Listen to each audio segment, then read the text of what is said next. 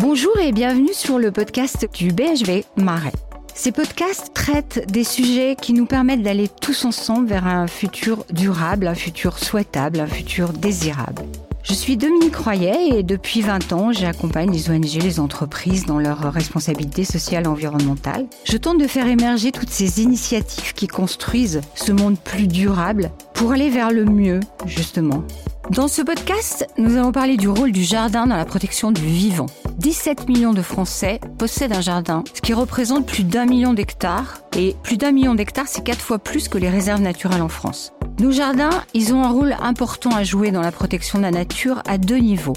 D'une part, au niveau de la protection de l'eau et des sols, d'autre part, au niveau de la biodiversité. Alors concernant la pollution, on ne le sait pas, mais la teneur en matière organique, cette nourriture des sols, dans un jardin, elle est de 4%, alors que dans les cultures en général, elle est de 1%. Donc il est essentiel de la préserver, et pour la préserver, il est important de veiller à tous les produits chimiques qu'on peut utiliser pour faire pousser euh, nos plantes et pour les protéger, les engrais, les pesticides, tous ces intrants que parfois le jardinier a du mal à doser. Sur ce point, l'information du jardinier est indispensable, bien sûr. Mais il y a également de plus en plus de jardiniers qui se tournent vers des méthodes naturelles de culture comme la permaculture par exemple. Concernant la biodiversité, autour d'une plante dans un jardin, il y a des centaines d'espèces végétales et animales que l'on voit, plus ou moins, mais qui sont toutes des maillons essentiels de la vie de nos jardins. Évidemment, on le sait, hein, elles sont en danger. En Angleterre, une étude a montré que la population de papillons dans les jardins a décru de 71% en 20 ans. Or, les papillons, comme les abeilles, ils sont indispensables à la reproduction des plantes dans nos jardins. Les chenilles, par exemple, ne se mettent que sur certaines plantes. Elles peuvent grandir que sur certaines plantes. Donc c'est important de le savoir pour avoir ces plantes dans son jardin. Le jardin, c'est un bien précieux à la fois pour nous-mêmes, mais aussi pour la nature. Et pour en parler, j'ai invité un protecteur des jardins, des potagers et de la biodiversité, Louis-Albert de Breuil. Louis-Albert de Breuil, bonjour. Bonjour Dominique. Alors comment vous présenter C'est pas évident parce que vous avez tellement de réalisations que vous menez en parallèle que c'est difficile d'en attribuer l'une plutôt que l'autre. Vous êtes l'heureux propriétaire du domaine de la Bourdésière, mais également celui de Desrolles. Vous avez été à l'initiative des fermes d'avenir et vous êtes avant tout le prince jardinier, la marque que vous avez créée. Le jardin, j'oserais dire, vous êtes tombé dedans quand vous étiez petit. J'aimerais bien vous l'expliquer comment un ex-banquier est devenu euh, le protecteur des jardins, des potagers, de la biodiversité que vous êtes devenu. D'abord, c'est très gentil de penser que je suis le protecteur. En fait, nous sommes tous les gardiens d'un temple qui est celui du vivant. On en a souvent oublié pour des tas de raisons qui sont simplement le monde dans lequel nous vivons, qui est de plus en plus aseptisé, de plus en plus artificialisé. Et nous oublions que ben, ces jardins dont vous parlez, qui pour moi sont des jardins souvent potagers, donc des jardins nourriciers, sont ceux qui nous nourrissent et qui nous soignent. Et je me souviens effectivement, peut-être euh, que ce sont des souvenirs olfactifs, que ce sont des souvenirs euh, sensoriels, mais je me sentais déjà très très bien quand tout petit, je chipais les euh, fraises et les myrtilles et les groseilles d'un potager normand où effectivement il faisait bon être.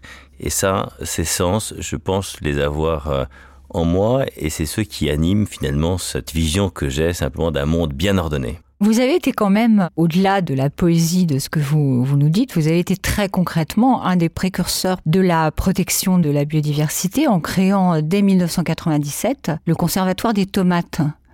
Alors, on conserve des tomates. Alors c'était même un peu avant, parce que c'est en 92 que j'ai commencé la collection, qui avait une trentaine de variétés, mais bien d'autres choses. Puis euh, en 95, il y avait plus de 300 variétés que je cultivais dans ce potager, en Touraine, donc au château de la Bourdésière. Et vous vous souvenez peut-être des sujets qui étaient ceux de l'actualité de l'époque, qui étaient la malbouffe, la dioxine, l'ensemble des questions et des questionnements qu'on avait sur ce que nous avions dans notre assiette et ce qu'on ingurgitait. Et on venait dans mon potager en se posant la question, mais qu'est-ce que ce sont ces couleurs de tomates, ces formes, ces goûts si différents? Est-ce que ce ne sont pas des OGM, ce ne sont pas des fabrications artificielles? Et dans le fond, le mot biodiversité n'existait pas à l'époque, on découvrait la diversité végétale d'un fruit, mais qui n'était autre que la diversité végétale qui existe pour tout le vivant, euh, les plantes, euh, la faune, la flore, euh, j'allais dire presque les humains qui font partie de la faune. Et donc, cette posture, si on peut la décrire comme ça, elle est née de deux petit moment assez euh, inattendu, euh, en tout cas euh, pour moi. Un groupe semencier qui m'avaient proposé de financer le potager de la Bourdésière.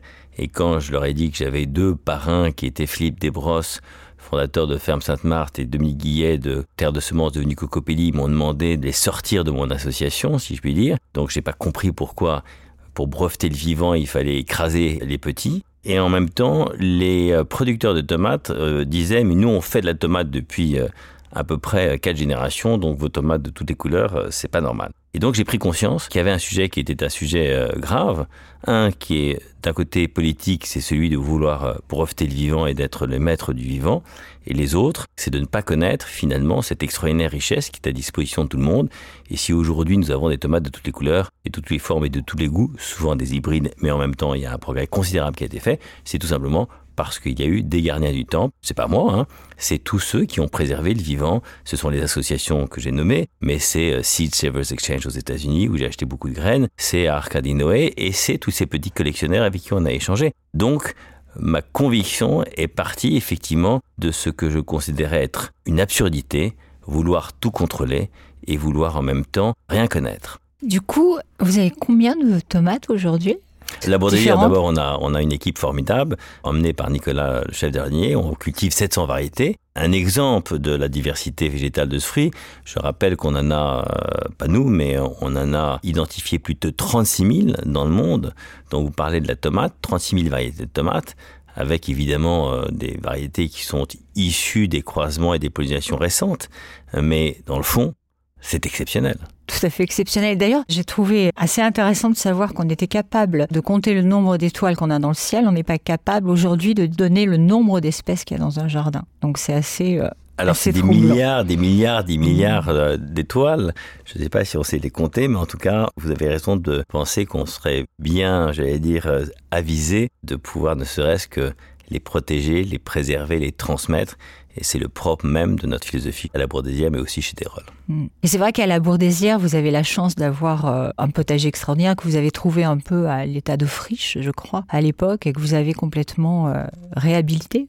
Nous avons trouvé en 91 un potager du 19e totalement abandonné avec d'autres jardins, des jardins du 14e, du 16e. Aujourd'hui, c'est un potager euh, qui effectivement présente cette euh, palette de couleurs. On a aussi d'autre côté du potager un conservatoire du Dahlia, qui est maintenant un conservatoire national du Dahlia. Et donc, effectivement, on a une diversité, mais surtout nourricière, et pas uniquement de tomates, mais de plantes aromatiques, de curcubitacées euh, et d'autres plantes gustatives qui font que quand on est dans un potager, on est heureux. Quand on est dans le potager de la Bordésière, on est super heureux.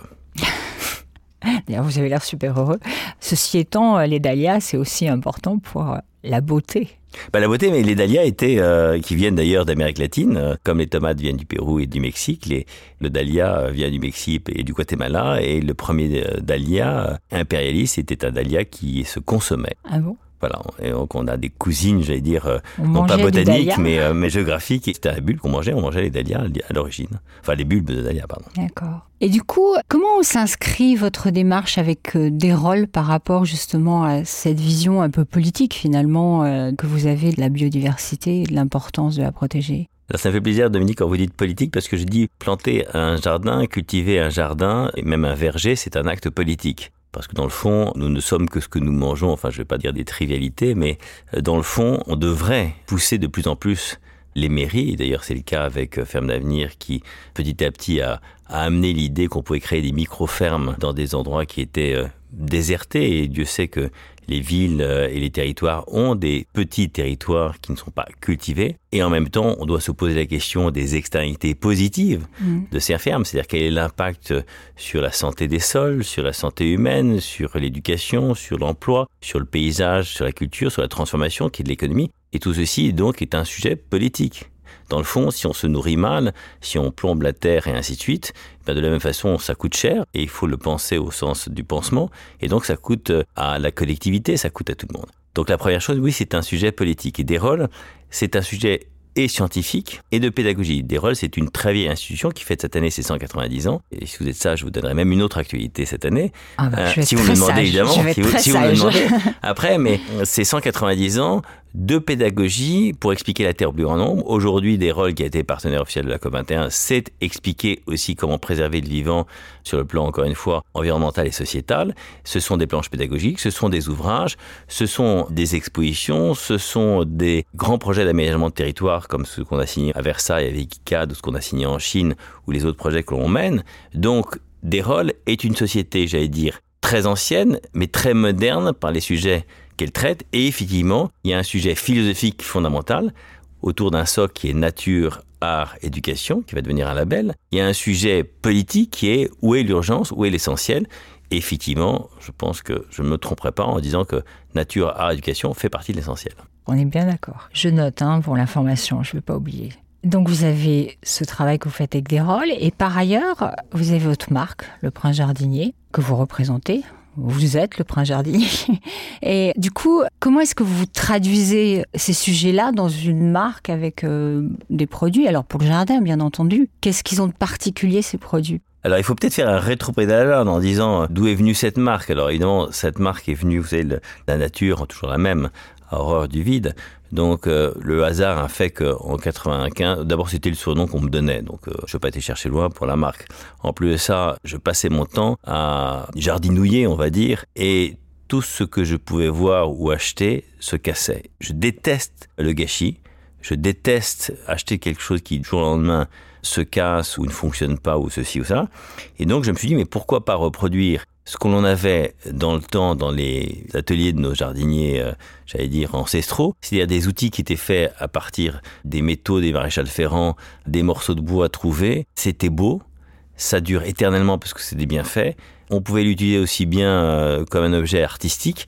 Et donc j'ai créé une collection avec des objets qui traversent le temps, qui se passent de génération en génération, qui sont beaux, qui peuvent être utilisés, comme vous voyez le gilet que je porte, aussi bien pour un interview, un podcast que pour euh, aller au bureau et bien évidemment pour jardiner si on le souhaite. Et euh, un arrosoir ordinaire qui sert euh, effectivement de carafe à vin ou des kits pique-nique qui sont aussi des endroits où on peut stocker ses graines. Donc tout ceci est beau, utile et agréable, comme le potager dit au 19e, beau, utile et agréable. Oui, parce que le beau, c'est aussi important pour vous. Le beau, il est inhérent de la nature. La nature est plutôt belle. C'est nous qui avons décidé que on la compartimentait dans quelque chose où il fallait systématiquement se balader avec un t-shirt déchiré, un bougie de crado. Je dis pas qu'il faut être en smoking dans son jardin, mais à la limite, pourquoi pas? La nature est incroyablement sophistiquée. Je rappelle que c'est un laboratoire de 4,5 milliards d'années qui euh, nous démontre à quel point la nature est sophistiquée. Et cette sophistication, elle est souvent très, très, très, très, très belle.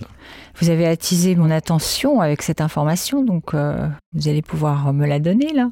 Et bien sûr, parce que quand vous disiez euh, le cosmos ou quand vous disiez finalement l'importance du jardin pour, j'allais dire, le plus grand public, de relier toutes ces informations, nous avons été approché par les héritiers de Saint-Exupéry et donc de son écrit Le Petit Prince qui fête cette année ses 75 ans, pour imaginer une exposition à la Bourdésière, en tout cas qui débuterait à la Bourdésière, et on l'a nommé Dessine-moi ta planète.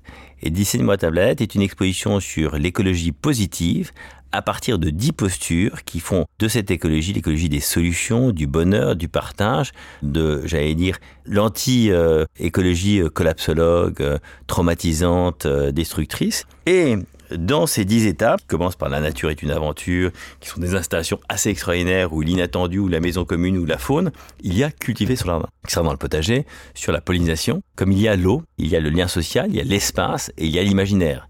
Et quand vous avez pris ces dix postures, eh bien, il est évident que protéger sa planète, prendre soin des hommes, prendre soin de la terre, c'est un acte politique, c'est un acte philosophique. Saint-Exupéry l'avait tout à fait compris, c'est un écologue du premier jour, et dans le fond, la conclusion de tout ça, c'est le bonheur. C'est qu'on est heureux quand on est dans un potager et que ça sent bon et que ça nous nourrit. C'est une excellente conclusion. Conclure sur le bonheur, je vois pas comment on peut mieux faire. Je vous remercie beaucoup, Louis-Albert, pour euh, tout ça. Merci, Yannick. Nous allons, euh, du coup, aller à la Gourde Désert voir euh, l'exposition. Merci. Merci à vous.